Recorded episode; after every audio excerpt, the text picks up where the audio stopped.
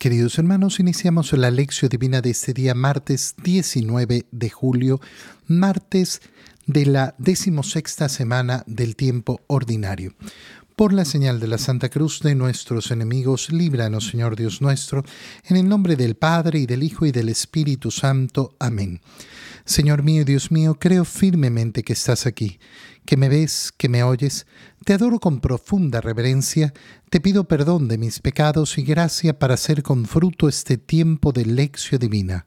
Madre mía Inmaculada, San José, mi Padre y Señor, Ángel de mi guarda, interceded por mí. En la primera lectura de este martes leemos el libro del profeta Miqueas, capítulo 7, versículos 14 al 15 y 18 al 20. Señor Dios nuestro, pastorea a tu pueblo con tu callado, a las ovejas de tu heredad que permanecen aisladas en la maleza, en medio de campos feraces. Pastarán en Basán y en Galad, como en los días de antaño, como cuando salimos de Egipto y nos mostrabas tus prodigios. ¿Qué Dios hay como tú que quitas la iniquidad y pasas por alto la rebeldía de los sobrevivientes de Israel? No mantendrás por siempre tu cólera, pues te complaces en ser misericordioso. Volverás a compadecerte de nosotros, aplastarás con tus pies nuestras iniquidades, arrojarás a lo hondo del mar nuestros delitos, serás fiel con Jacob y compasivo con Abraham, como juraste a nuestros padres en tiempos remotos, Señor Dios nuestro. Palabra de Dios. Es verdaderamente precioso profundizar en las palabras que está diciendo el profeta Miqueas porque son, son verdaderamente extraordinarias y nos tienen que hacer reflexionar en esa capacidad de arrepentirnos y buscar la misericordia de Dios. Señor Dios nuestro, pastorea a tu pueblo. Qué expresión tan, tan bella. Pedirle al Señor que me pastoree a mí y que pastoree a su pueblo. Pero yo, yo ser esa oveja del Señor, cuando yo le pido al Señor, pastoreame, le estoy diciendo al Señor, condúceme, condúceme tú, guíame tú. Yo no quiero andar solo porque si voy solo me pierdo. Quiero que tú me guíes por el camino, quiero que tú me conduzcas. No quiero que las decisiones se recaigan solo sobre mí, sobre mi egoísmo, sobre mi falta de sabiduría, sobre mi ceguera. No, no. Quiero ser conducido por ti, quiero que tú me pastores, que me pastores con tu callado a esas ovejas de tu heredad. Cuando decimos ovejas de tu heredad, ¿qué estamos diciendo? A esas ovejas que pertenecemos a tu casa.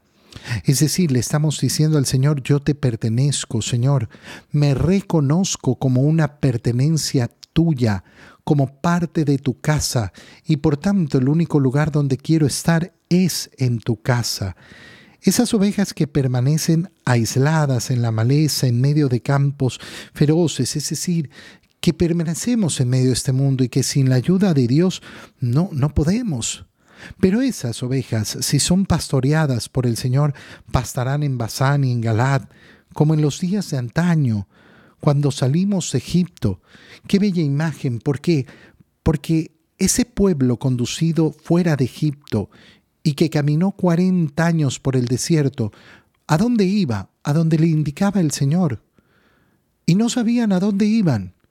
No sabían. Oye, de Egipto a Israel no es que hay una gran distancia, y sin embargo demoraron cuarenta años dando círculos, dando vueltas ahí en el desierto parecía que, no tenía sentido, pero el Señor sabe a dónde nos conduce en medio de este mundo, en medio de todas las vicisitudes de este mundo, de todas las eh, dolencias, de todos los horrores, de todas las complicaciones. ¿Quién nos guía? El Señor. El Señor nos guía y nos mostrabas tus prodigios, porque el Señor efectivamente, cuando nos va conduciendo, nos va mostrando lo grande y lo maravilloso que, que es y entonces el profeta Miqueas exclama: ¿Qué Dios hay como tú? ¿Qué Dios? ¿Cuál es el Dios que quita la iniquidad y pasa por alto la rebeldía? que quita la iniquidad. Y aquí comenzamos a profundizar en esa misericordia de Dios y es una reflexión verdaderamente preciosa. ¿Qué Dios hay que puede perdonar los pecados? ¿En quién voy a confiar yo para ser redimido, para ser salvado? Si yo no confío en el Señor, ¿en dónde voy a poner mi confianza? La voy a poner en algún salvador de este mundo, en algún político que ofrezca que va a solucionar los problemas de este país, que va a solucionar los problemas del mundo. La voy a poner en la tecnología, porque la tecnología nos va a dar gran felicidad. La voy a poner ¿dónde? En las supersticiones, en las tonterías que se venden en este mundo. No, en Dios, Solo en mi Señor, ahí voy a poner mi confianza. ¿Por qué? Porque no hay otro que salve, no hay otro que sea capaz de perdonar verdaderamente los pecados. No mantendrás por siempre tu cólera. ¿Por qué? Porque el Señor se complace en la misericordia, se complace alegra el corazón de Dios el poder ser misericordioso. Esto nuestro Señor Jesucristo nos lo ha transmitido con tanta fuerza. Hay más alegría en el cielo por un pecador que se convierte que por cien justos que no necesitan arrepentirse. Nos muestra cómo Dios se deleita en poder mostrarnos su misericordia y nos muestra su misericordia en la medida que la pedimos. Y por eso el profeta Miqueas insiste, volverás a compadecerte de nosotros. Y aquí la imagen más preciosa de la lectura que acabamos de hacer, a, a mi parecer, aplastarás con tus pies nuestras iniquidades. Profundiza en esta frase, profundízala de verdad aplastarás con tus pies nuestras iniquidades. El Señor tiene el poder de destruir nuestras iniquidades. ¿Cómo me quito yo de encima los pecados que he cometido? A lo máximo que llega una persona humana sin la ayuda de Dios a decir, bueno, ya lo he hecho, hecho está. ¿Qué puedo hacer? Lo pasado es pasado. Voy a voltear la página Sí, puedes voltear la página y darte cuenta de una realidad tan, tan sencilla, tan evidente. Lo pasado es pasado. Lo ha hecho, hecho está. Pero está. Está. Cuando yo me acerco a la misericordia de Dios, ¿qué es lo que hace el Señor? Aplasta, pisotea, destruye nuestras iniquidades, destruye nuestros pecados. No existen más no existen más, no existen más en mí. Verdaderamente soy limpiado y regenerado, verdaderamente soy hecho como nueva criatura. Qué precioso es darnos cuenta de lo que está diciendo el profeta Miqueas en esta frase, porque eso nos tiene que dar la fuerza para buscar efectivamente esa misericordia del Señor. ¿Qué es lo único que impide la misericordia de Dios? El que yo no la busque. Nada más. ¿Qué impide a Dios ser misericordioso conmigo? Que yo no clame por su misericordia, que yo no clame por su piedad. Aplastarás nuestras iniquidades con tus pies, arrojarás a lo hondo del mar nuestros delitos. El Señor es aquel que es capaz de destruir nuestros delitos, nuestros males, nuestros pecados brindar perdón y perdón verdadero. Y entonces se mostrará esa fidelidad a Jacob, esa compasión que tuvo con Abraham, el juramento que hizo en la antigua alianza a los padres de Israel. ¿Por qué? Porque Él es verdaderamente el Señor, porque Él es verdaderamente el único Dios. En el Evangelio, continuando con esa lectura del Evangelio de San Mateo, leemos el capítulo 12, versículos 46 al 50. En aquel tiempo Jesús estaba hablando a la muchedumbre cuando su madre y sus parientes se acercaron y trataban de hablar con él. Alguien le dijo entonces a Jesús, Oye, ahí fuera están tu madre y tus hermanos, y quieren hablar contigo. Pero él respondió al que se lo decía, ¿quién es mi madre y quiénes son mis hermanos?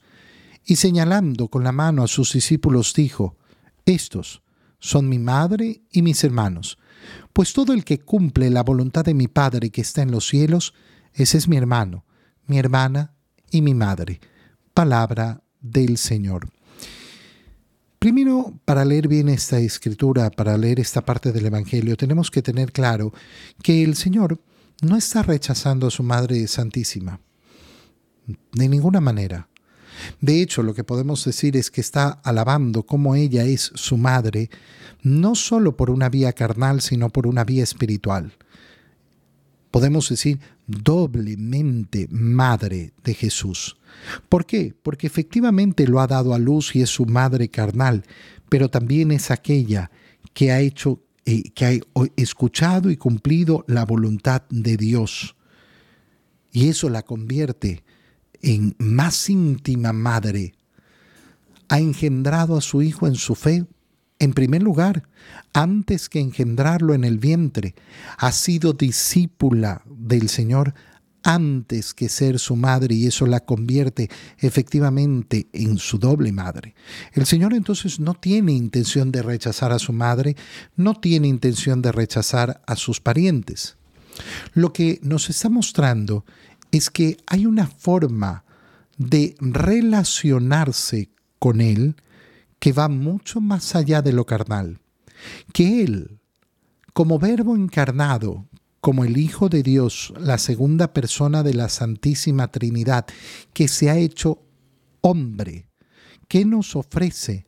Nos ofrece la capacidad de relacionarnos con Él a nivel de familia y a nivel tan íntimo de familia, de poder ser sus familiares, sus hermanos, ser hasta su madre. Esa es la intimidad de la relación que nos ofrece Jesús. Y no es una cuestión que uno diga, pero bueno, no es lo mismo. No, de hecho es mucho más poderoso. Es mucho más poderosa la hermandad en Cristo y con Cristo que la hermandad carnal que yo puedo tener con mi hermano, hijo de mi mismo padre, hijo de mi misma madre.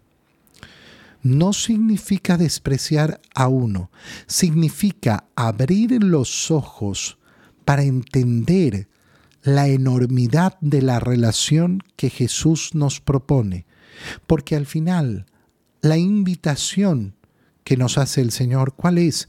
A relacionarse con Él para ser verdaderamente hijos de Dios. El prólogo del Evangelio de San Juan es tan, tan locuaz en esto. Y nos dice, pero aquellos, aquellos que lo han aceptado, aquellos que lo han escuchado, les ha dado la potestad de convertirse en hijos de Dios.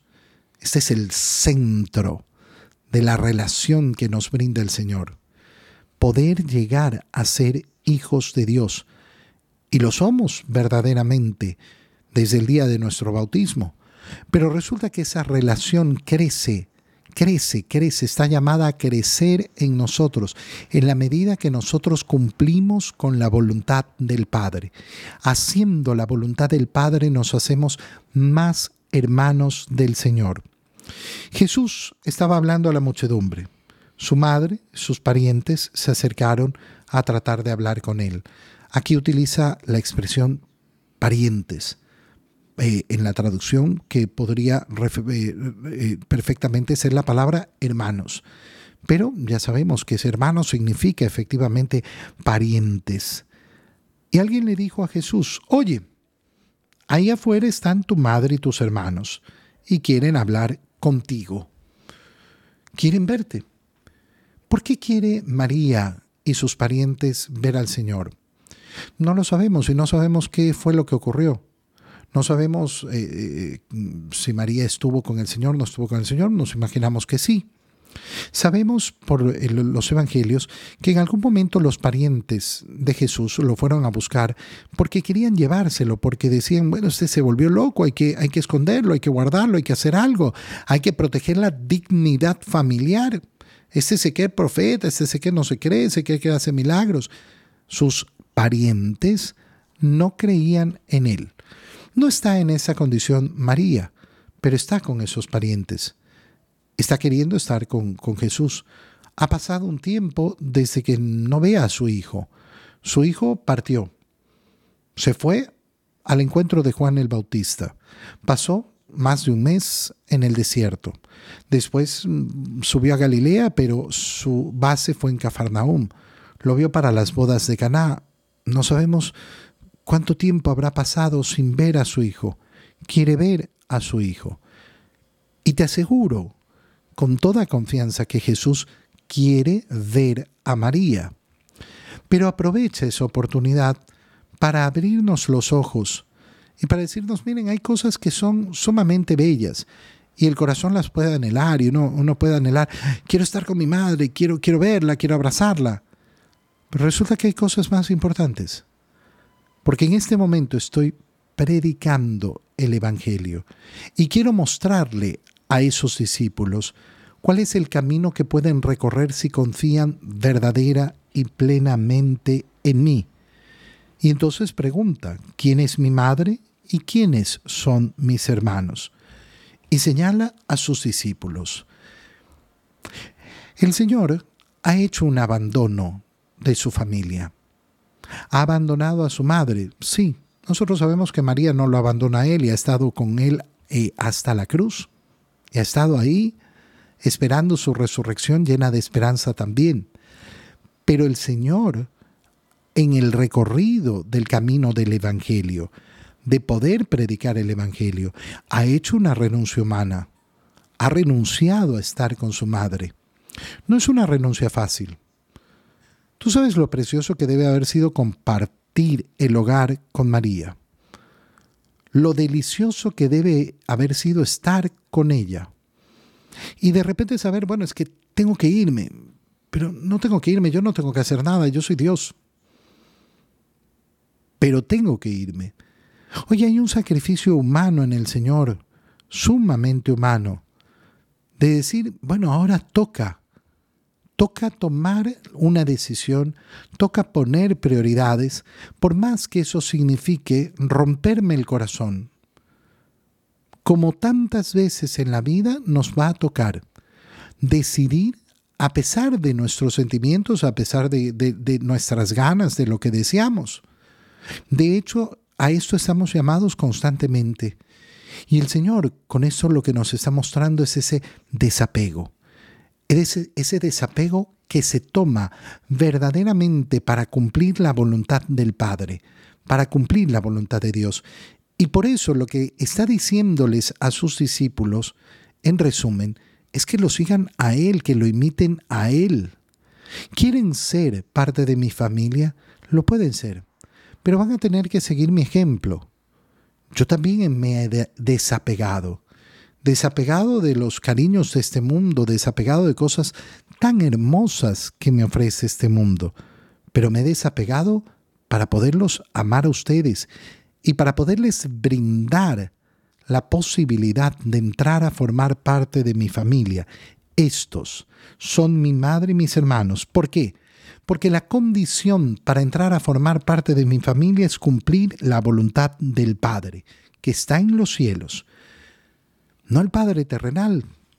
No es cumplir la voluntad de mi papito, es cumplir la voluntad del Padre. Y si yo cumplo la voluntad del Padre, entro a formar parte de la familia cristiana, la familia de Cristo, en Cristo, que vive en unión con el Padre, mirando al Padre, anhelando al Padre.